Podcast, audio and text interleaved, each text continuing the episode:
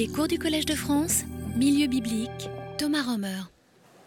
Voilà, bonjour. Euh, Permettez-moi, avant de continuer le cours, euh, de, rendre un bref hommage à mon professeur Rolf Renthoff qui vient de décéder hier, qui m'a beaucoup influencé, euh, auprès de qui j'ai appris que les sources du Pentateuque, il faut plutôt les laisser tomber, et puis un peu voir les choses autrement.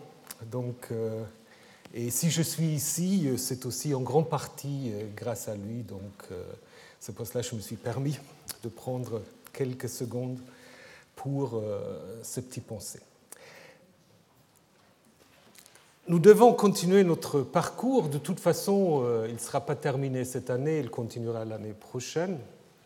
Mais aujourd'hui, nous allons donc enfin nous interroger sur les plaies d'Égypte et l'instauration de la Pâque, si nous y arrivons. Vous vous souvenez que, à la fin du chapitre 4, Moïse et Aaron finalement arrivent en Égypte. Tout se passe bien. Bon, ça ne s'est pas si bien passé en chemin. Vous vous souvenez que Moïse s'était fait attaquer par Yahvé, sauvé par, euh, par Tzipora, sa femme. Mais en Égypte, de nouveau, les choses ne vont pas si bien se passer. À la fin du chapitre 4, le peuple croit, donc on se dit, voilà, maintenant euh, tout va bien. Mais vous allez voir, c'est un peu plus euh, compliqué. Moïse et Aaron vinrent dire au Pharaon, Ainsi parle Yahvé, le Dieu d'Israël, laisse partir mon peuple pour qu'il fasse une fête pour moi dans le désert. Pharaon dit, Qui est-ce? Donc faut, ça manque dans le texte hébreu, mais c'est sous-entendu. Qui est-ce ce Yahvé? pour que j'écoute sa voix et laisse partir Israël. Je ne connais pas Yahvé et les fils d'Israël, je ne laisserai pas partir. Ils dirent, le Dieu des Hébreux s'est révélé à nous. Il nous faut aller un chemin de trois jours dans le désert pour sacrifier à notre Dieu, de peur qu'il ne nous frappe par la peste ou par l'épée. Donc euh, Yahvé manque dans la Septante et probablement c'est un ajout au texte masorétique, le roi d'Égypte leur dit Pourquoi? Là, probablement aussi un ajout Moïse et Aaron Détournez-vous le peuple de son travail, allez à vos corvées. Et Pharaon dit Voici que le peuple du pays est nombreux et vous le feriez se reposer de leur corvée. Ça, c'est un peu bizarre, le peuple du pays. C'est quel peuple?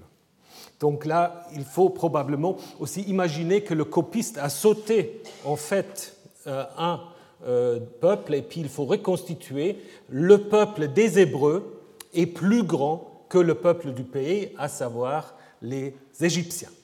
Alors maintenant, si vous regardez cette introduction, qu'est-ce que vous observez? Ben, Vous observez quand même qu'il euh, y a un peu deux, deux rounds, si on peut dire, deux, deux épisodes qui se, qui se répètent en partie. Donc vous avez deux versions parallèles de négociation. Dans la première, vous voyez qu'il y a Moïse et Aaron qui parlent au Pharaon. Et Pharaon dit, mais qui est ce Yahvé? Dans le deuxième, vous avez un il au pluriel, et le Pharaon euh, ne donne pas de réponse euh, théologique, mais il dit simplement, il faut que le peuple reste à son travail. Donc c'est clair que les négociateurs dans les deux premiers versets, c'est Moïse et Aaron. Dans les versets 3 et 4, le il, ça pourrait être Moïse et Aaron, si on prend le texte tel qu'il est maintenant, mais si derrière le verset 3 et 4, vous avez un texte plus ancien, le il, ça pourrait être aussi à la suite du chapitre 3, si vous devez encore, Moïse et les anciens vers lesquels il est en effet envoyé. Donc, c'est probablement euh, le récit plus ancien. Ce qui est intéressant aussi, ce qu'il faut quand même euh, soulever, c'est que dans euh, les deux versions, la demande de partir ne semble pas une demande définitive. Deux fois on dit, nous voulons sacrifier notre Dieu à trois jours de marche dans le désert. Donc ce n'est pas du tout l'idée euh, nous voulons quitter l'Égypte.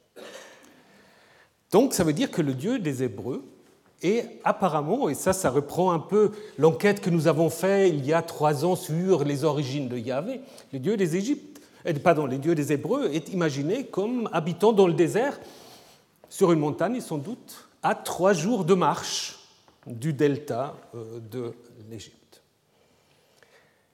Et ce qui est intéressant, ce dieu, c'est quand même pas un dieu très agréable parce qu'il dit les dieux des Hébreux nous a en fait euh, s'est fait voir à nous, il nous faut aller un chemin de trois jours, sacrifier à notre Dieu, de peur qu'il nous le frappe par la peste ou par l'épée. Donc c'est pas, euh, donc c'est plutôt un dieu, mais ça, de nouveau, je trouve, ça reprend très très bien que nous avons vu.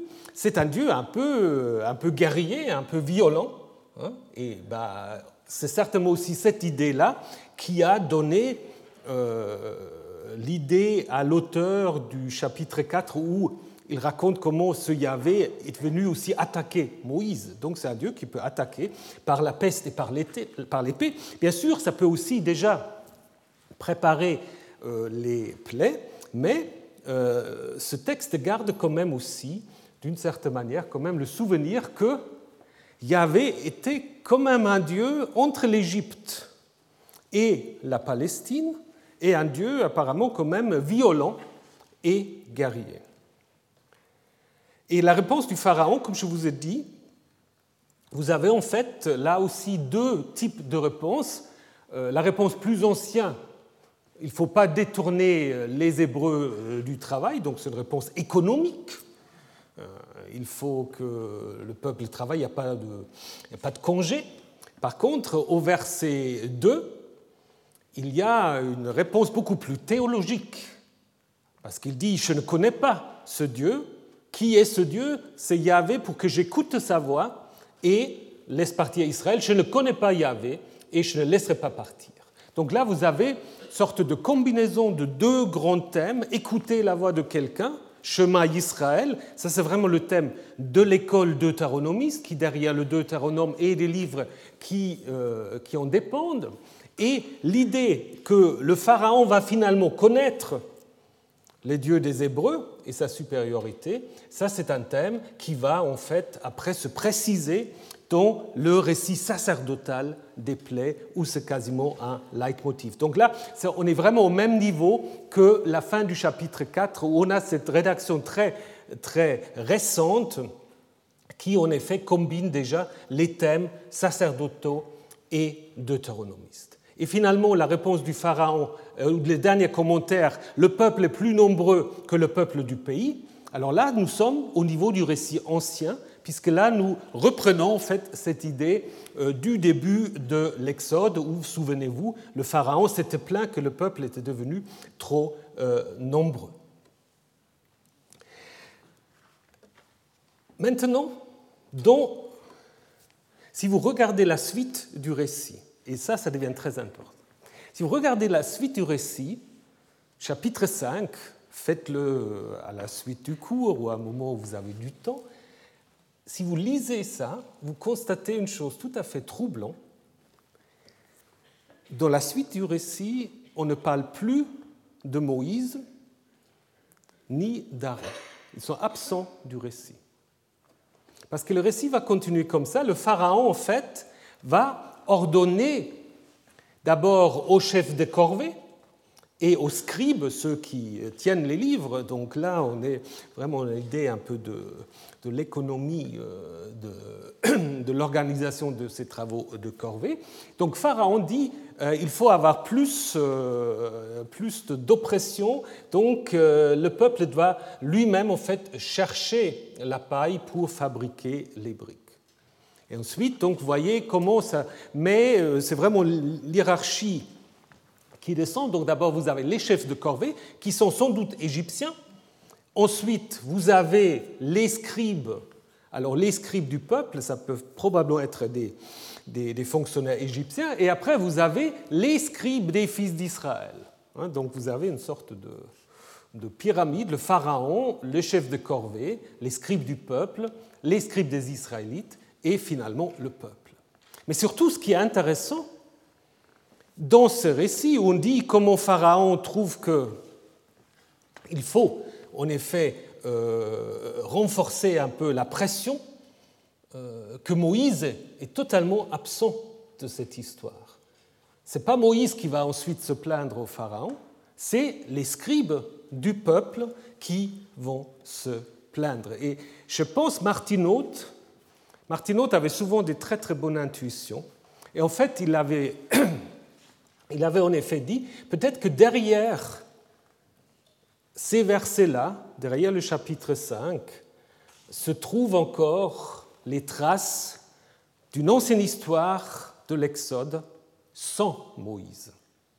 Je pense qu'il y a en effet une histoire de l'Exode première que nous ne pouvons plus reconstituer sur le plan littéraire, mais rappelez-vous que si vous regardez les psaumes ou si vous regardez euh, des textes qui résument un peu euh, ce que fait Yahvé pour Israël, on dit Nous étions esclaves en Égypte, nous avons crié vers Yahvé, et Yahvé nous a fait sortir d'Égypte. Et il n'est pas question de Moïse dans ces textes. Donc on peut tout à fait imaginer que dans un premier récit, Moïse n'intervenait pas du tout. C'était une histoire des Hébreux et Yahvé, ce Dieu un peu violent, a quitté sa montagne et est venu chercher les benets d'Israël. Évidemment, nous ne pouvons plus le reconstituer, d'autant plus que le texte actuel tel que nous l'avons, il a été sans doute déjà retravaillé pour euh, se mouler dans, euh, dans le récit euh, plus ancien que nous pouvons reconstituer, à savoir celui du 7e siècle, puisque le terme qui est utilisé ici pour les scribes, euh, c'est probablement de nouveau un terme impronté de l'assyrien. Donc nous sommes de nouveau, et aussi si on regarde en dehors euh, du chapitre 5, il apparaît surtout dans les textes du Deutéronome ou dans les textes qui en dépendent de ce Deutéronome. Donc nous sommes de nouveau au 7e euh, siècle. Nous avons déjà vu d'autres indications. Et ce qui est quand même intéressant, c'est que dans toute l'histoire de l'Exode, ces scribes, ces choterim, n'apparaissent qu'ici, ce qui montre quand même d'une certaine manière la particularité de euh, ce passage. Vers la fin, évidemment, vers la fin, on a imbriqué ce récit ancien euh, de nouveau dans les figures de Moïse et Aaron. Mais de nouveau, vous voyez comment en fait deux versions euh, se, côtoient. Si vous prenez le verset 20, en sortant chez le Pharaon, ils rencontrèrent Moïse et Aaron. Par contre, si vous prenez le verset 22 et la suite, il n'y a que Moïse après qui va venir euh, se plaindre auprès de Yahvé. De nouveau, donc, je pense, peut clairement distinguer deux niveaux de rédaction de ce texte. Mais je voulais quand même encore attirer votre attention sur un petit point qui souvent, dans les, dans les commentaires, n'est pas vraiment euh, pris au sérieux, c'est le verset 22. Moïse revint vers Yahvé. Alors on dit souvent, bah, il revint vers Yahvé, oui, il, prie vers Yahvé. Mais si vous prenez le texte simplement tel qu'il est, et si vous le mettez ensemble avec ce qui était dit au début du chapitre 5, bah, Moïse fait le voyage. C'est-à-dire, euh, il va en fait à la montagne où Yahvé réside. Et à ce moment-là, si c'est vrai, ça veut dire que contrairement à ce qu'on vous dit dans tous les commentaires, la deuxième révélation de Yahvé à Moïse, qui va suivre au chapitre 6, elle n'a pas lieu en Égypte, mais elle a lieu comme le chapitre 3 à la montagne de Dieu. Ça change. Ça change quand même un peu les donnes, parce que souvent on dit pour euh, Exode 6, cette révélation se passe en Égypte, et pour Exode 3, la révélation se passe à la montagne de Dieu. Mais si euh, il faut prendre le verset 22 du chapitre 5 dans le sens tout simple, vraiment il, retourne là-bas vers Yahvé, à ce moment-là. C'est le même lieu de révélation que le lieu dont Moïse se trouve au chapitre 3. Alors, cette deuxième révélation, euh, elle est euh, connue aussi, elle est assez différente de la première, je vais très brièvement vous la lire. Dieu dit à Moïse, c'est moi Yahvé.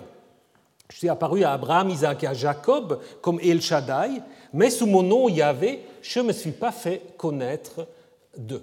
J'ai établi mon alliance avec eux pour leur donner le pays de Canaan, le pays de leur migration où ils ont séjourné en immigré. J'ai aussi, moi, entendu la plainte des Israélites que l'Égypte réduit en esclaves et je me suis souvenu de mon alliance.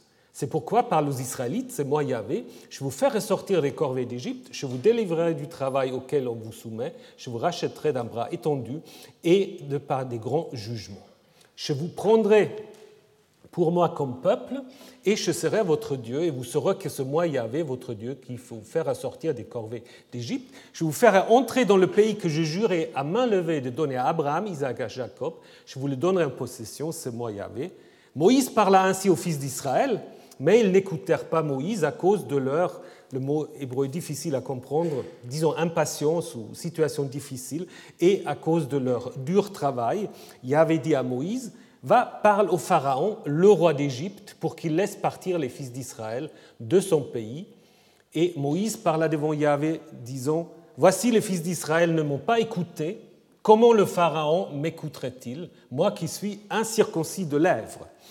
Donc ça, ça vous rappelle peut-être aussi les discussions de la première rencontre entre Yahvé et Moïse euh, au chapitre 3 et 4. Donc on dit souvent que là, nous avons le texte sacerdotal, et sans doute c'est un texte sacerdotal, qui à l'origine aura suivi directement la fin du chapitre 22, 23 à 25, où Dieu entend leur gémissement et euh, vit les fils d'Israël se révéla en disant C'est moi, Yahvé. C'est tout à fait possible, mais il y a aussi des liens avec le contexte immédiat. Parce que juste avant cette révélation, on trouve la main forte qui est un thème typiquement du deutéronome, de la tradition deutéronomistique. Mais normalement, c'est toujours main forte et bras étendus. Et le bras étendu, bah, il se trouve non pas au verset 1, mais à l'intérieur, en fait, du, euh, de cette révélation. De même aussi que le mot délivré qu'on avait dans le texte de la première révélation, on le retrouve là. Donc, euh, on peut quand même aussi se poser la question si le texte n'a pas été au moins révisé pour bien coller euh, à l'endroit où il se trouve maintenant. Alors c'est un texte qui, de nouveau, a à voir avec la révélation de Yahvé, mais de manière très différente, parce que si vous prenez euh, cette structure, peut-être je vous le montre quand même en français aussi, mais juste ici, voilà, vous avez quatre fois quatre fois Ani Yahvé. C'est moi Yahvé. Alors que vous vous souvenez, dans la première révélation, je suis que je suis. Donc vous ne voulez pas trop dire qu'il est. Mais là, euh, Ani, Yahvé. Donc, euh, qui structure en effet l'ensemble euh, de, de, ce discours divin et euh, qui a au milieu en fait cette promesse euh, de, la sortie, mais qui est, comme on va voir, euh, formulé de manière assez différente euh, de la, de la version que nous avons déjà vue au chapitre 3, qui est encadré, et ça c'est justement une des grandes différences, qui est encadré par le rappel des patriarches, Abraham, Isaac et Jacob, et l'alliance ou le, serment fait à ces patriarches. Donc, est-ce que c'est un récit parallèle à Exode 3 Est-ce que c'est un vrai récit de vocation? Donc certains ont dit que ce n'est pas vraiment un récit de vocation, ça rappelle plutôt des textes du livre d'Ézéchiel, ce qui est tout à fait vrai, mais en même temps, à la fin, il y a quand même cette objection de Moïse qui reprend, donc euh, euh Yahvé lui dit, je t'envoie vers Pharaon, et Moïse dit, mais je suis incirconcis de lèvres. Donc on retrouve quand même aussi euh, des, thèmes euh, euh, d'un récit de vocation. Mais ce qui intéresse surtout l'auteur de ce texte, c'est de montrer en fait comment euh, Yahvé se révèle pour la première fois ici. Donc, pour aller un peu plus vite, il, dit cette, cette, phrase Je suis Yahvé, mais sous mon nom de Yahvé, je ne me suis pas révélé à Abraham, Isaac à Jacob, je me suis fait connaître à eux comme El Shaddai. Dans vos Bibles, souvent le Dieu puissant ou tout-puissant, ce qui vient de la Septante Pantocrator. Alors, ceux qui ont suivi les cours, soit sur Abraham, soit sur Yahvé, tout ça vous le connaissez, c'est pour cela que je vous dis juste deux mots. El Shaddai, euh, c'est probablement pas les dieux Amamel, parce que parfois on a vu derrière ça une déesse, euh, ce, qui, semble un peu difficile. C'est plutôt un dieu des, euh, des, endroits arides, soit du champ, soit des montagnes, euh, ce qui n'est pas forcément ce qui n'est pas forcément contradictoire, et c'est surtout dans les textes justement sacerdotaux que ce terme est utilisé dans le livre de la Genèse pour en effet montrer une étape précédant euh, celle de la révélation du nom de Yahvé, parce que je pense l'auteur P, sacerdotal, il sait qu'il existe des tribus arabes vénérant des Shadaïn, euh, on a euh, une inscription justement de l'Arabie du Sud, on retrouve le même nom, et euh, ce n'est pas par hasard que après ils utilisent ce nom aussi dans le contexte justement où Ismaël, ancêtre des Arabes, est impliqué, pour montrer qu'avant que Yahvé s'est révélé à Moïse comme Yahvé, bah, au patriarche, il s'est révélé comme El Shaddai. Et ça signifie en fait que pour P, il y a trois étapes de la révélation d'une certaine manière. Euh, avant les patriarches, pour toute l'humanité, c'est Elohim. Pour les patriarches, y compris tous leurs descendants, les Édomites, les tribus arabes, etc., c'est El Shaddai. Et c'est seulement pour Moïse que le vrai nom Yahvé est en effet euh, révélé. Donc c'est une sorte de monothéisme inclusif, finalement pour paix, peu importe le nom des dieux que les peuples vénèrent, c'est toujours le même, seulement ils ne le savent pas. Disons, c'est assez paisible pour régler les conflits interreligieux. Ce n'est pas partagé par tout le monde dans, le Pentateuque, malheureusement, on pourrait dire. Mais ça, c'est l'idée en effet de paix, donc pour montrer en effet comment se fait que ce petit Dieu Yahvé, que les autres respectent plus ou moins ou pas du tout, est quand même le Dieu de l'univers, parce que les autres en fait le vénèrent sous d'autres noms. Et ce qui est intéressant aussi, c'est que contrairement, si vous vous souvenez ce que s'est passé au chapitre 3, lorsque le pays était promis, il était promis avec cette liste des autres peuples qu'il faut chasser, qu'il faut expulser du pays. Et ici, l'Exode va se décrire de manière totalement euh, différente. D'abord, il va en effet euh, se décrire avec des termes qui tous en fait ont une connotation familiale. D'abord, Dieu dit que euh, je vous rachèterai, je vous rachèterai. C'est le Goël, le racheteur, qui est en effet, selon le Lévitique, il intervient aussi dans le livre de Ruth, le parent le plus proche qui doit en effet racheter quelqu'un de sa famille tombé dans une situation de dépendance, d'esclavage. Donc Yahvé apparaît ici comme le parent le plus proche d'Israël. Ensuite, je vous prendrai pour moi, comme mon peuple, prendre quelqu'un pour c'est en effet un terme technique pour l'introduction d'un nouveau membre dans une famille. Une épouse, un esclave, quelqu'un d'autre qu'on intègre. Donc Yahvé intègre Israël dans sa famille et être devenir pour, c'est la formule d'adoption que vous avez déjà vue lorsque Moïse se fait adopter par la fille du Pharaon. Et donc il n'y a ici aucune connotation militariste par rapport à l'Exode.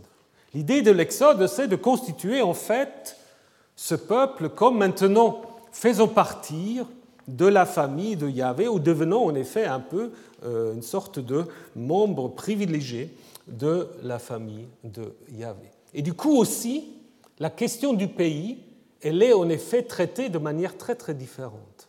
Parce que lorsque euh, est question du pays, Yahvé dit à Moïse, j'ai aussi établi mon alliance avec eux, donc en parlant des patriarches, pour leur donner le pays de Canaan, le pays de leur migration, où ils ont séjourné en immigré.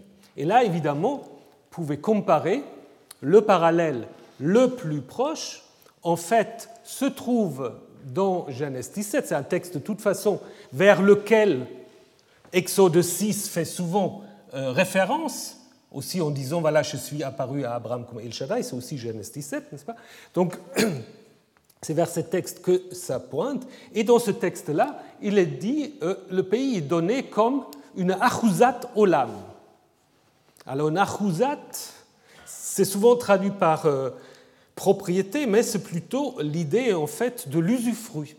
De l'usufruit. Donc Israël reçoit le pays en usufruit et le vrai propriétaire en fait du pays reste Yahvé. Donc la possession du pays, c'est une possession, euh, disons, d'une manière euh, prêtée dans euh, la lumière de Lévitique 25, le pays m'appartient, vous êtes chez moi des immigrés, même terme, vous êtes chez moi des immigrés et des résidents temporaires. Donc, en fait, contrairement à la vision deutéronomiste où le pays doit être conquis, ici, pour P, le pays est donné, il est donné en usufruit et à partager avec les autres, comme on l'a vu avec Abraham. Donc c'est une perspective très très différente, en fait, de la relation entre l'Exode et le pays. Alors avant que les choses se mettent en place, nous avons un chapitre qu'on saute tout le temps dans la lecture parce qu'il y a une longue généalogie. Donc je vous ai dit, normalement dans l'Exode, vous n'avez pas, pas de généalogie. Là, vous en avez une qui est assez long et qui est entouré en fait par la même, phrase. Moïse parle devant Yahvé Voici les fils d'Israël ne m'ont pas écouté. Comment le Pharaon m'écouterait-il? Moi, je suis incirconcis de lèvres.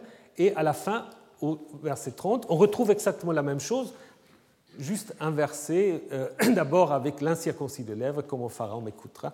Donc, euh, on appelle ça la loi de Seidel, c'est-à-dire si vous reprenez quelque chose, vous reprenez un AB en BA. Hein, donc, euh, pour encadrer, mais aussi pour montrer déjà que ce qui se trouve à l'intérieur est un ajout. Je vous l'ai déjà dit à plusieurs reprises, les rédacteurs bibliques, ils ne se cachent pas du tout quand ils ont envie d'intégrer un nouveau morceau. Ils le montrent même, ils le mettent en évidence d'une certaine manière. Pour eux, ce n'est pas un problème. Alors, qu'est-ce que c'est cet ajout généalogique? En fait, c'est, la généalogie de Aaron, surtout. Ça commence euh, d'abord euh, comme une liste des douze. Voici les têtes des maisons des pères Rouben, Siméon, Lévi. Donc on s'attend que la liste continue. Mais après, la liste va s'arrêter à Lévi. Et dans la descendance de Lévi, on va surtout pointer Aaron. Hein. Aaron, donc, euh, on donne des fils de Lévi, Kehat, Kehat, Amram, et Amran, Aaron et Moïse. Donc, première chose qu'on va dire, c'est que Moïse, contrairement à ce que suggère le chapitre 2, a quand même un frère aîné. Parce que vous savez, au chapitre 2, il n'était pas question euh, d'un frère aîné. Euh, ici, c'est précisé. D'ailleurs, on donne aussi les noms des parents. Et on peut aussi dire, ce qui est bizarre par contre, la sœur, de nouveau, on l'a oublié entre-temps. Donc vous vous souvenez qu'il y avait une sœur au chapitre 2, là, elle n'est pas mentionnée. Donc l'intérêt va vraiment vers Aaron, dont on va euh, ensuite donner toute la descendance, donc quatre générations, Nadav, Avihu, Eleazar, Itamar. Eleazar, c'est celui qui va vraiment succéder à Aaron. Ensuite, Eleazar et Pinchas. Hein.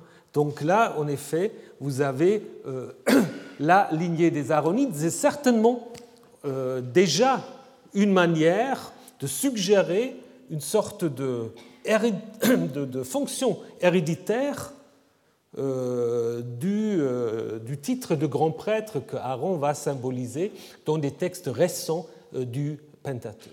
Ensuite, un deuxième intérêt se trouve dans la ligne des, ce qu'on appelle les, les choréites, donc, euh, qui en effet jouent un rôle très important dans les psaumes, aussi dans le livre des chroniques, qui apparemment euh, constitue un clan de Lévi très important à l'époque du Second Temple et qui en effet veulent aussi se rattacher à cette liste. En même temps, on peut aussi se dire que probablement tous ces noms ne sont pas purement inventés. Je vous donne juste l'exemple de, de Gershom, est-ce que ça vous rappelle quelque chose, Gershon?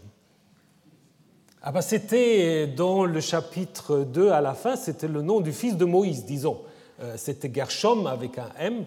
Là, c'est un Gershon, mais c'est quand même probablement le même personnage, mais qui ici est présenté comme le grand-oncle de Moïse et pas comme le fils.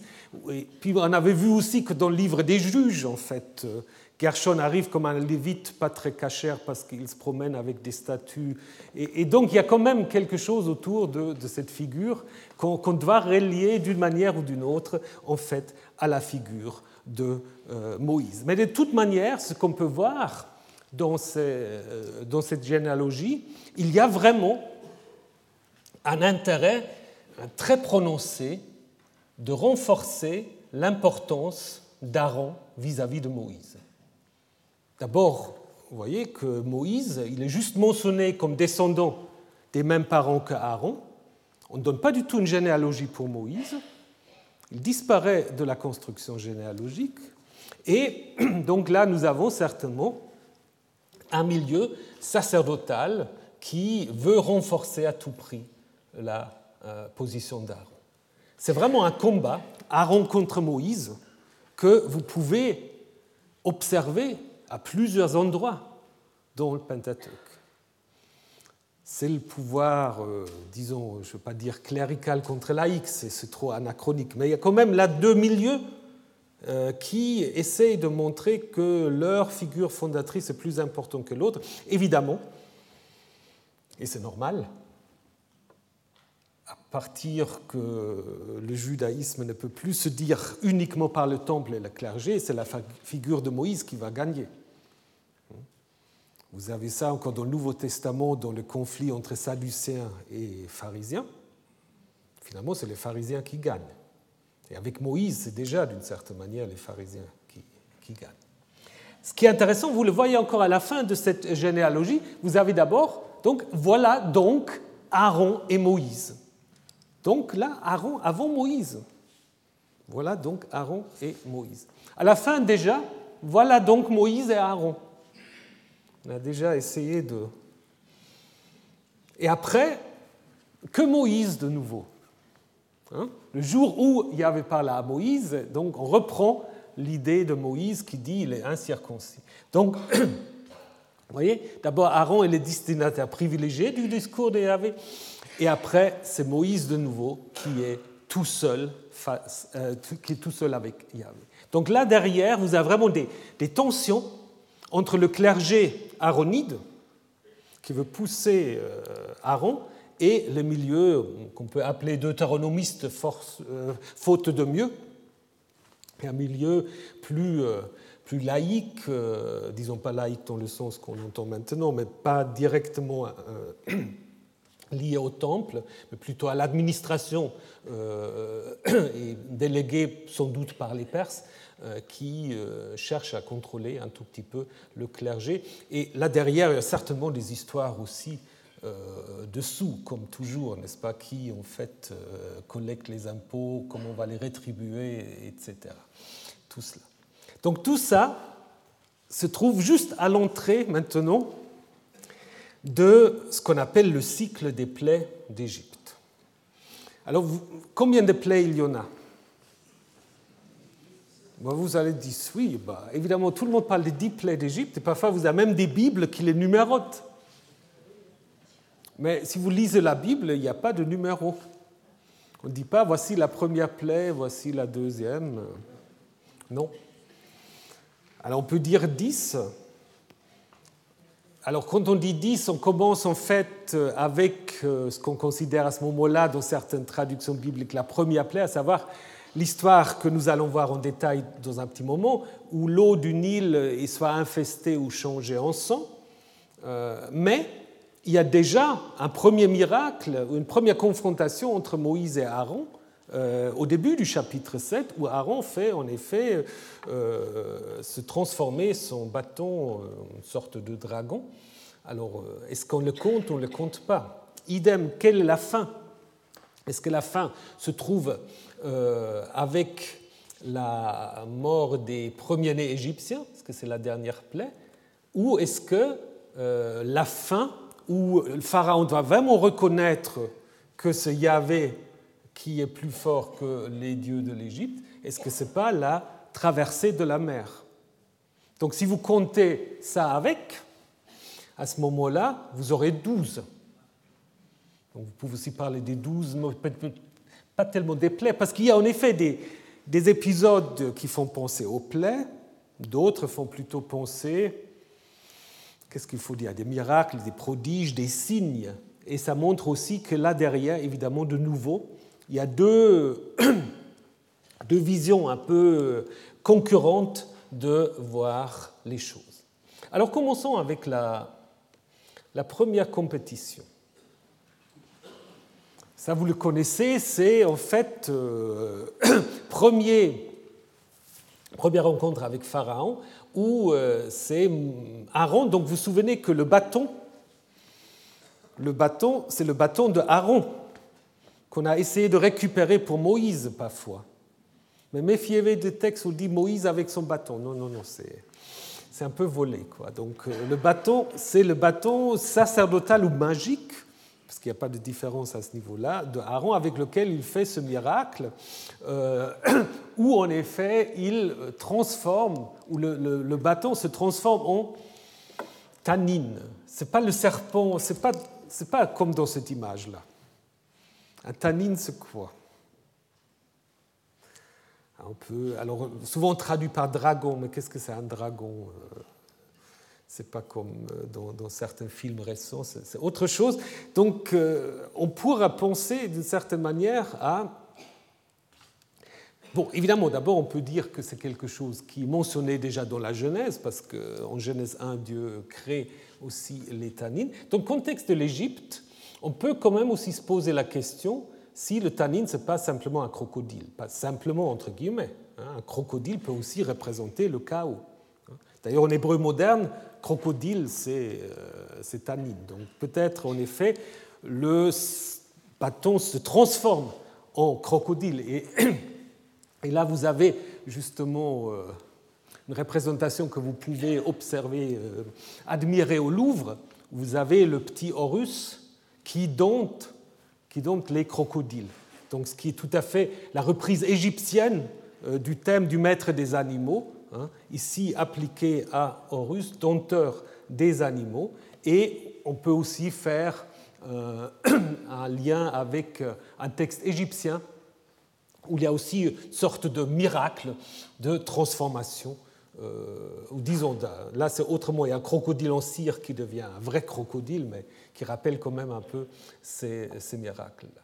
Ce qui est intéressant quand même, c'est que Pharaon convoque ses propres spécialistes. Et ces spécialistes, en fait, ils sont, euh, ils sont appelés les Khartoumim. Les Khartoumim, c'est des prêtres, en fait, qu'on on traduit souvent les magiciens ou quelque chose comme ça. En fait, c'est des prêtres d'une très haute position que l'égyptologue Redford appelle le Chief Lector Priest, donc euh, chargé à lire des, instructions rituelles. Et donc, du coup, euh, les Khartoumim, c'est comme Aaron, ils ont une double identité. Aaron est ici autant comme les Khartoumim, prêtre et magicien. Hein. avec son bâton, il, sait faire des choses que euh, les magiciens d'Égypte savent aussi faire. Et d'une certaine manière, bien qu'à la fin, les, les magiciens égyptiens doivent se soumettre au pouvoir du Dieu qui est derrière les exploits de Aaron et Moïse, d'une certaine manière, on voit quand même que l'auteur sacerdotal, parce que c'est un texte où tout le monde est d'accord que ça vient de ce milieu sacerdotal, que euh, l'auteur sacerdotal prend au sérieux, d'une certaine manière, la magie égyptienne. Il ne dit pas, parce qu'après, dans la traduction, ils disent oui, ils ont fait des combines, etc. Non, là, ils disent, ils peuvent aussi le faire. Ils peuvent aussi le faire, ils peuvent le faire tout autant que Aaron. Après, évidemment, c'est le bâton ou le, dragon d'Aaron qui va manger les autres pour déjà montrer que finalement c'est quand même de ce côté-là que va pencher la balance. Mais en même temps, il y a quand même cette idée que bah, les autres, ils peuvent aussi faire des choses. Et ça, ça correspond assez bien à ce que je vous ai montré sur ce monothéisme inclusif de paix qui ne euh, pense pas que le salut n'est que à l'intérieur, il peut aussi euh, se trouver ailleurs. Donc il y a une sorte de prise au sérieux de ce savoir-faire égyptien. Et à la suite de cela, nous avons ce que traditionnellement on imagine comme étant la première plaie. Avait dit à Moïse, lourd est le cœur du Pharaon, il refuse de renvoyer le peuple. Va vers le Pharaon ce matin, il sera en train de sortir vers les eaux et tu te tiendras face à lui au bord du Nil. Et le bâton qui a été transformé en serpent, en dragon, euh, tu, le ici c'est le terme serpent, tu le prendras dans ta main et, lui et tu lui diras, Yahvé, le Dieu des Hébreux, m'a envoyé vers toi pour dire, laisse, laisse partir mon peuple pour qu'il me serve dans le désert, mais voici, tu n'as pas écouté jusqu'à présent. Ainsi parle Yahvé, à ceci tu connaîtras que c'est moi Yahvé. Voici moi je vais frapper avec le bâton qui est dans ma main les eaux qui sont dans le Nil et elles se changeront en sang. Et les poissons qui sont dans le Nil mourront et le Nil deviendra puant. Et les Égyptiens ne pourront plus boire les eaux du fleuve.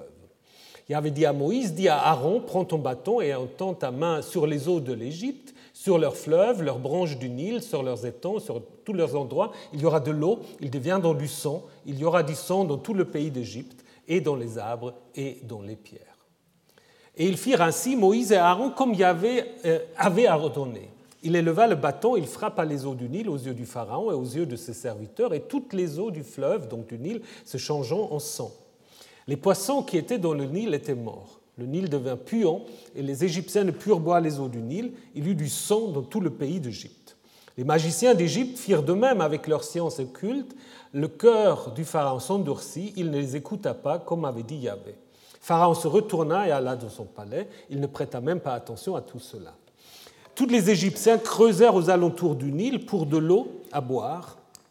En effet, ils ne pouvaient boire aux eaux du Nil sept jours s'accomplirent après qu'il y avait eu frappé le Nil. Alors, est-ce que vous avez compris ce, ce qui se passe dans ce texte? Qu'est-ce qui se passe dans ce texte? Ben, On va de nouveau qu'il y a des choses qui sont un peu en double. D'abord, l'ordre est donné à Moïse tout seul. Après, un nouvel ordre est donné à Moïse et à Aaron. Et dans le premier ordre, en fait, le sang n'intervient pas du tout. Dans le premier ordre, qu'est-ce qu'il doit faire? Il doit en effet faire de sorte que tous les poissons qui se trouvent dans le Nil meurent. Et donc du coup, euh, c'est à cause de cela que euh, euh, l'eau du Nil devient imbuvable. Alors que dans le deuxième ordre qui concerne Moïse et Aaron, c'est autre chose. C'est la transformation de tous les eaux d'Égypte en sang. Pour Pharaon aussi, on dit d'abord que son cœur est lourd, donc c'est lui-même qui s'obstine. Et alors, le verset 22 va dire que son cœur s'est endurci, donc probablement c'est Yahvé qui l'a endurci. Pour le bâton, ben voilà, je ne reviens pas, on avait déjà dit que parfois c'est euh, Aaron, mais parfois c'est aussi Moïse. Et donc, ça veut dire que la scène avec Moïse et Aaron, là, nous sommes de nouveau dans euh, le milieu sacerdotal, alors que là où il y a Moïse tout seul, nous sommes dans le récit ancien, une rencontre avec Pharaon au bord du Nil, qui n'est pas sans rappeler d'ailleurs la rencontre entre la fille de Moïse et la, la fille du, pardon, la fille, la sœur de Moïse et la fille du pharaon au, chapitre, au chapitre 2. Donc, vous avez en effet deux récits assez différents. Dans le récit ancien, qu'est-ce qui se passe? Dans le récit ancien, en fait, la plaie, c'est que tous les poissons dans le Nil meurent, et c'est pour cela les eaux du Nil deviennent imbuvables. Et donc, du coup, euh, les Égyptiens doivent creuser aux alentours du Nil pour trouver de l'eau à boire. Alors que dans le récit sacerdotal, donc là, vous voyez très bien comment vous pouvez séparer. Là aussi, ça se lit de manière tout à fait cohérente. Là, l'idée est totalement différente. Là, l'idée, c'est que tous les eaux qui existent en Égypte deviennent totalement imbuvables parce que toutes les eaux se transforment en effet en sang. Hein? Et puis alors, il y a une rédaction qui a mis les deux ensemble, qui a inséré le bâton de Yahvé pour faciliter aussi la, comment dire, la, la combinaison des deux récits. Donc, dans la version ancienne, c'est donc à cause des poissons que euh, le Nil devient imbuvable, alors que dans le récit P, c'est vraiment un miracle, le euh, Nil se transforme comme tous les eaux en sang. Alors ça nous pose la question, qu'est-ce qu'il y a là derrière Alors parfois on donne, et puis je reviendrai sur cette question, on donne parfois des explications rationalistes. On dit, voilà, parfois il peut arriver, comme ici sur la photo, que le Nil euh, semble être rouge à cause de certaines espèces d'algues qui pourrissent et qui donnent en fait au Nil cette couleur un peu rougeâtre. Euh, pourquoi pas? Mais on peut aussi imaginer que c'est un thème assez stéréotypé parce qu'on le trouve déjà dans un texte égyptien assez ancien, l'admonition d'Ipouver, en effet, on dit déjà pour décrire en fait une situation totalement chaotique donc c'est la transition en fait d'une dynastie vers une époque intermédiaire euh, où on dit en effet le Nil est devenu du sang, mais les hommes doivent quand même en boire. Donc euh, ça c'est tout à fait euh, peut-être repris ici par P. Donc la comment dire la compétition dans le texte sacerdotal entre Moïse, Aaron et les magiciens va continuer parce que nous dit le récit sacerdotal, les prêtres, pardon, les prêtres magiciens d'Égypte, ben, ils font exactement la même chose. Qui veut dire qu'ils ne se gênent pas non plus à, à nuire d'une certaine manière à leur propre peuple. Évidemment, nous ne pouvons pas prendre plaie après plaie. Disons, on pourrait, mais peut-être après vous serez un peu, je ne vais pas dire dégoûté ou saturé, puis après ça se répète quand même un peu. Mais je vais quand même brièvement vous les, vous les montrer. Hein. Donc il y a la mort des poissons dans le Nil, ou le miracle de la transformation en. Après, on a les grenouilles, les moustiques, la vermine, la peste du bétail, les furoncles, la grêle, les sauterelles, les ténèbres, la mort des premiers-nés d'Égypte. Alors là, là-dessus, on reviendra. Et finalement, si on prend l'introduction à la fin, euh, le passage miraculeux de la mer. Alors, on voit aussi un certain encadrement à l'interne, parce que dans le premier, dans le premier euh, euh, euh, miracle, dans la première plaie sacerdotale, c'est vraiment l'eau qui se transforme en sang, et puis le sang joue un rôle très important aussi dans la dernière plaie, donc la, mort des premiers-nés. C'est clair que tout cet ensemble reflète des milieux producteurs différents. Il y a certains qui viennent de l'école sacerdotale, il y a d'autres qui, viennent du, récit ancien, d'autres sont très récents. Et on peut dire qu'il y a en effet une certaine progression dans euh, la manière dont on a en effet euh, arrangé les plaies. Donc les trois premiers, euh, c'est plutôt des plaies qui rendent la vie difficile, mais qui ne la menacent pas encore totalement. Après, il y a des. En fait, les plaies, on pourrait très bien le montrer, euh, mais ça vous fera dormir encore davantage. Euh, c'est en fait euh, toujours organisé par trois. Hein, c'est toujours organisé par trois. Donc il y a des trois, trois, et à la fin, la dernière, elle est à part. Hein. Donc d'abord, celles qui rendent la vie difficile. Ensuite, c'est les plaies qui infestent le pays et euh, bêtes et hommes sont déjà touchés dans leur corps, en fait. Et finalement, les trois derniers qui, en effet, menacent vraiment la vie en détruisant les arbres, la végétation et puis la lumière avec, euh, avec les ténèbres. Et finalement, la dernière plaie, où il est vraiment la menace de la vie, la destruction de la vie avec la mort des et puis, comme je vous ai déjà dit, il y a une sorte d'encadrement avec le thème du son. Si je vous remontre brièvement encore une fois euh, euh, ce tableau-là, euh, vous voyez que dans les récits, dans le récit ancien non P, vous avez en effet combien? Vous avez sept. Vous avez sept épisodes.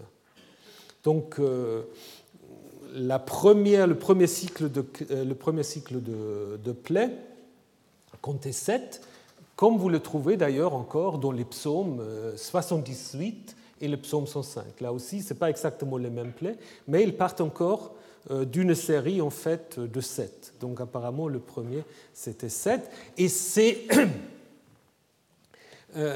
ces récits anciens, bah, ils ont toujours un peu la même structure donc les poissons, grenouilles, vermines, peste, grêle, sauterelles et la mort des premiers-nés. Euh, c'est toujours, ça commence par Yahvé dit à Moïse, il l'envoie vers Pharaon, euh, il doit lui parler avec la formule prophétique ainsi par Yahvé, laisse partir mon peuple, si tu refuses de laisser partir, euh, tu dois connaître Yahvé, l'annonce de la plaie, la réalisation de la plaie. Souvent, Pharaon demande quand même que Moïse intercède pour que la plaie s'arrête, et finalement l'obstination du Pharaon. Alors ce qui est intéressant dans, cette euh, structure-là, évidemment Aaron n'apparaît pas du tout dans, cette histoire-là. Aaron est absent, c'est une confrontation entre Moïse et Pharaon. Et Pharaon ici, en fait, il est, euh, responsable de ce qui arrive au niveau des plaies. C'est lui qui s'obstine. Donc les plaies euh, s'aggravent parce que le pharaon ne veut pas écouter. Hein. Pharaon est d'une certaine manière ici euh, dépeint d'une manière beaucoup plus, euh, qu'est-ce qu'il faut dire, beaucoup plus humaine d'une certaine manière. Hein. Donc il est souvent d'accord de se soumettre en disant OK, je laisse partir, et après il change d'avis de nouveau. Donc il s'obstine avec la racine cavote, euh, euh, faire lourd, alourdir son cœur. Donc le texte insiste sur cette incapacité du pharaon de changer malgré des, avertissements. Et ça, c'est quelque chose de tout à fait prophétique, parce que si vous lisez ces textes de Amos, où il y avait dit aussi, bah, je vous ai frappé par la rouille, la nielle, la chenille vous a dévoré, euh, vous la peste est venue d'Égypte, et ça fait déjà toute une panoplie de ce qu'on peut imaginer comme, euh, comme plaie, mais vous n'êtes pas revenu jusqu'à moi. Hein?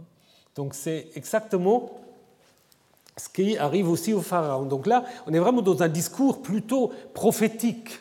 Hein? Euh, Yahvé envoie des, euh, des punitions, le peuple doit changer. Mais le peuple n'est pas capable de changer, Pharaon euh, se trouve un peu ici dans le même rôle, d'une certaine manière. Hein? Et alors pourquoi Pourquoi est-ce qu'on raconte ça? Ben, Le texte nous le dit lui-même d'une certaine manière.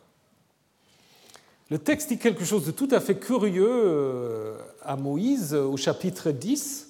Il dit Entre chez le Pharaon car c'est moi qui a voulu son obstination et celle de ses serviteurs, afin de mettre au milieu d'eux les signes de ma présence, et afin que tu racontes à ton fils et au fils de ton fils comment je me suis joué des Égyptiens et comment j'ai mis chez eux mes signes. C'est qui qui doit raconter ça? C'est qui qui est le destinateur maintenant? Est-ce que c'est Moïse qui va raconter ça à ses fils et à ses petits-fils D'ailleurs, on ne sait même pas s'il a des petits-fils. Non, là, voyez comment le texte, en fait, quitte le niveau narratif. Hein, donc, c'est tout à fait la logique de la Pâque. Donc, comment le texte quitte, en fait, le niveau narratif pour s'adresser directement au lecteur ou à l'auditeur.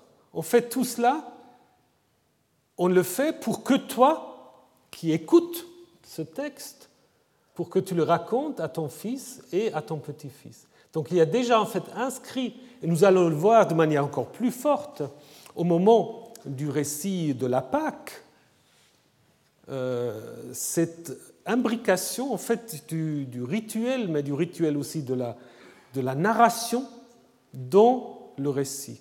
Le récit ici s'ouvre déjà, on n'est plus du tout au niveau de la description ou de la narration de ce qui s'est passé. Là, en fait, on sort on s'adresse directement bah, à nous, à vous, en disant, voilà, tout ça est arrivé pour que toi, non pas Moïse, mais toi qui écoutes, qui lis, tu le racontes à ceux qui euh, sont tes fils ou des générations à venir. Donc c'est un récit pédagogique, c'est un récit de nouveau qui n'est pas écrit pour qu'après les scientifiques se posent la question si c'est l'éruption du Santorin, je vous dirai quelques mots aussi là-dessus, qui est à l'origine des plaies. C'est mes compréhensions de ce récit. C'est un récit pédagogique, un récit qui doit raconter, raconter, raconter, et qui doit euh, justement garder un peu son caractère exemplaire. Idem pour le récit euh, dit sacerdotal qui en fait comporte cinq,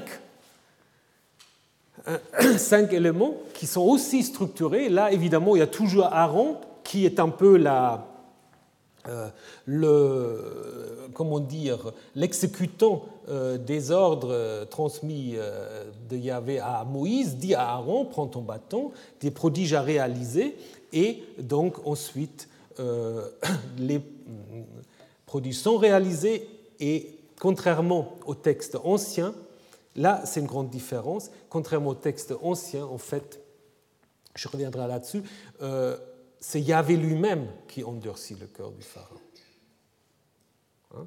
Donc nous avons vu comment, en fait, d'abord, on, prend au sérieux les magiciens d'Égypte, mais finalement, à la quatrième plaie, c'est les magiciens d'Égypte, et ça c'est intéressant, qui disent au Pharaon, ceci est le doigt de Elohim en parlant de quoi? Probablement en fait du bâton de Aaron. Le bâton de Aaron, avec lequel il fait le miracle, il est reconnu par les prêtres magiciens d'Égypte comme étant le bâton d'Élohim. Et donc là, en effet, euh, c'est un peu comme dans l'histoire de Joseph, où Elohim est un peu un terme qui permet aux Hébreux comme aux Égyptiens de communiquer sur le plan théologique. Hein. Et donc, ce qui est là derrière, c'est peut-être quand même, comme l'ont dit certains, euh, une sorte de petit cycle qui peut-être vient de la, diaspora égyptienne, hein, qui valorise Aaron, mais aussi à la fin du statut de Moïse, parce qu'il va vers la fin reprendre un rôle euh, plus important. Mais ce que je voulais surtout vous montrer, que là, nous avons peut-être en effet un petit récit qui était raconté d'abord dans la diaspora, peut-être dans le même milieu que l'histoire de Joseph, hein, pour montrer à la fois qu'il faut prendre au sérieux euh, ces savoir-faire égyptiens, mais finalement aussi qu'évidemment après, c'est quand même euh, Moïse et Aaron qui l'emportent. Et d'ailleurs, euh, c'est intéressant parce qu'il y a d'autres récits de diaspora comme Joseph et Daniel, qui eux aussi ont des compétences magiques, de oniromancie notamment. Ils savent interpréter les rêves. Joseph aussi a une coupe de divination, donc apparemment, dans la diaspora, on est peut-être quand même un peu intéressé aussi par ces choses-là, par ce savoir-faire-là. Vous savez qu'après, il y a dans le judaïsme quand même, euh, c'est pas très bien vu après par les rabbins, mais quand même la, question de la magie euh, et l'utilisation même du nom Yahoo pour des, pour des expériences magiques est tout à fait bien, bien attestée. Donc, terminons quand même avec quelques remarques sur l'origine de ces plaies. Alors, Martin Buber avait dit, et je pense en partie il a raison, que là derrière se trouve en fait une, une sorte de posture prophétique Je vous ai montré ce texte de Amos, n'est-ce pas? euh, Et ce qu'il dit, en fait, souvent dans, la tradition prophétique, on a cette confrontation du prophète et du roi, et le roi qui ne veut, pas, veut pas écouter, hein, alors que, en effet, euh, ici, c'est Moïse contre Pharaon. C'est certainement une des, euh, des éléments.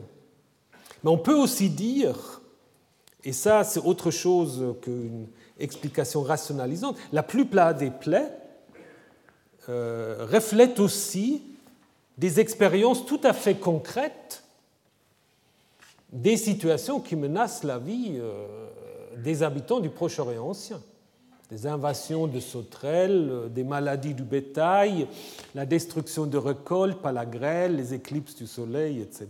Donc ça, c'est quand même quelque chose qui arrive assez fréquemment. Donc là encore, euh, en 2004, euh, il y a eu justement une immense invasion d'insectes, je ne sais plus si c'est des criquets, des sauterelles au Caire, n'est-ce pas, qui, voilà, qui font évidemment penser aux, aux plaies d'Égypte. Et c'est certainement un des éléments. Hein. Un autre élément est un élément littéraire, euh, puisque dans les traités de vassalité, souvent on imagine toutes sortes de malheurs pour ceux qui ne respectent pas les clauses du traité. Hein. Deutéronome 28 euh, reprend en fait ces traités euh, assyriens, et là vous avez toutes sortes de choses que vous pouvez en partie retrouver aussi dans les, dans les plaies d'Égypte. Euh, les inflammations, euh, la cendre, la poussière, les forancles d'Égypte, les ténèbres. Donc, euh, en partie, ce qui se passe en Égypte, là, c'est aussi repris donc des malédictions qui se trouvent à la fin des traités. Et comme le pharaon, en fait, ne veut pas écouter Yahvé qui finalement est son Seigneur, même s'il ne veut pas l'admettre, bah, il est euh, justement euh, victime, ou disons, il, va subir ces sanctions telles qu'ils sont annoncées là. Donc on a plusieurs, si vous voulez, il y a plusieurs explications. Vous avez en effet des situations tout à fait quotidiennes qui sont interprétées de manière théologique. Après, vous avez cette idée prophétique d'une sorte de sanction pour celui qui ne veut pas écouter, et aussi, dans euh, un peu la même veine, ce discours euh, des traités de vassalité. Mais je vais quand même vers la fin, puisque peut-être vous l'attendez, la Bible dit vrai, évidemment. Les dix plaies d'Égypte expliquées par la science. Alors comment on les explique par la science?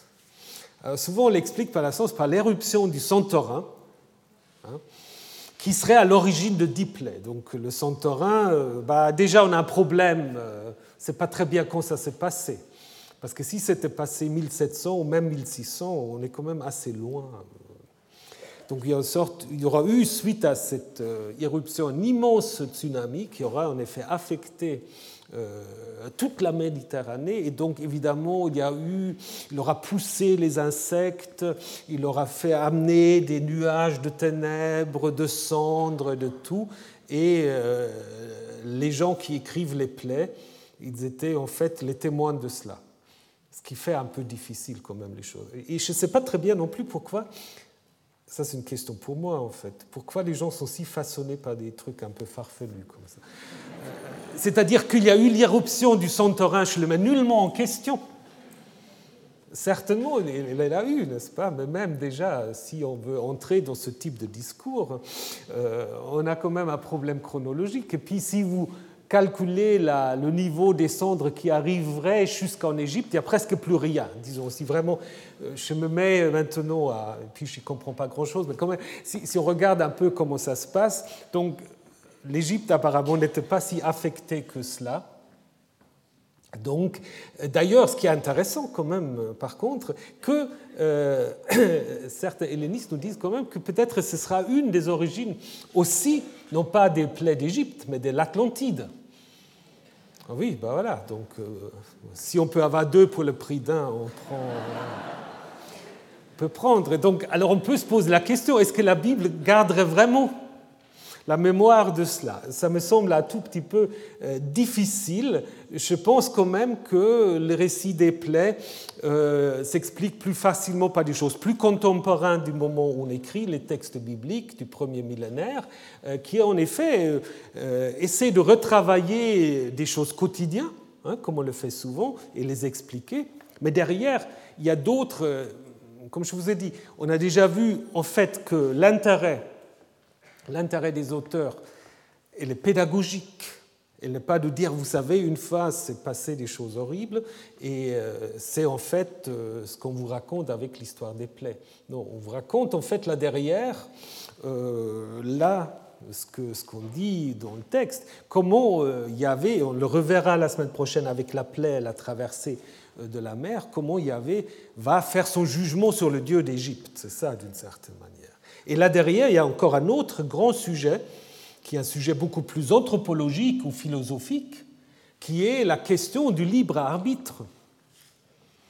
Parce que dans certains textes, c'est Pharaon lui-même qui s'obstine et qui doit porter les conséquences de son obstination. Et puis vous avez d'autres textes sacerdotaux. On va dire en fait, Pharaon ne peut rien faire. C'est Yahvé qui d'emblée a endurci son cœur.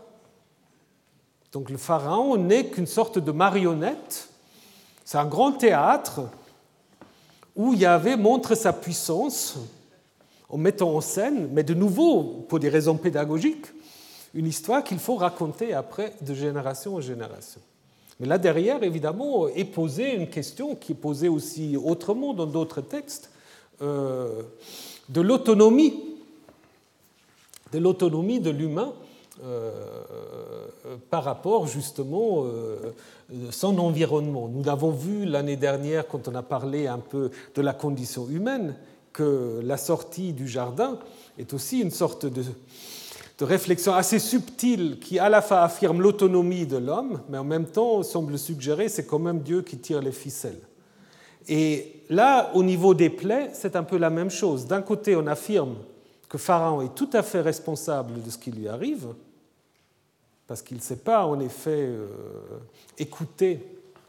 Et en même temps, on dit quand même, mais Pharaon, ce n'est pas vraiment un vis-à-vis de Yahvé, parce que c'est Yahvé qui, de toute façon, euh, est bien supérieur à lui. Et c'est pour cela aussi, c'est Moïse qui est en effet présenté au chapitre 7 comme étant Elohim pour Pharaon. Et Yahvé se situe au-dessus.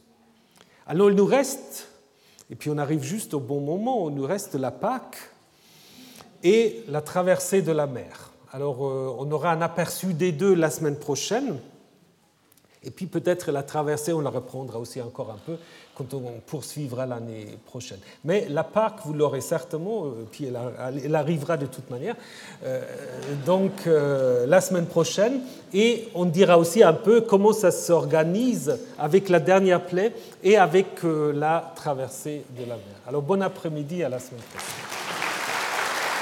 Retrouvez tous les contenus du Collège de France sur www.colège-2-france.fr.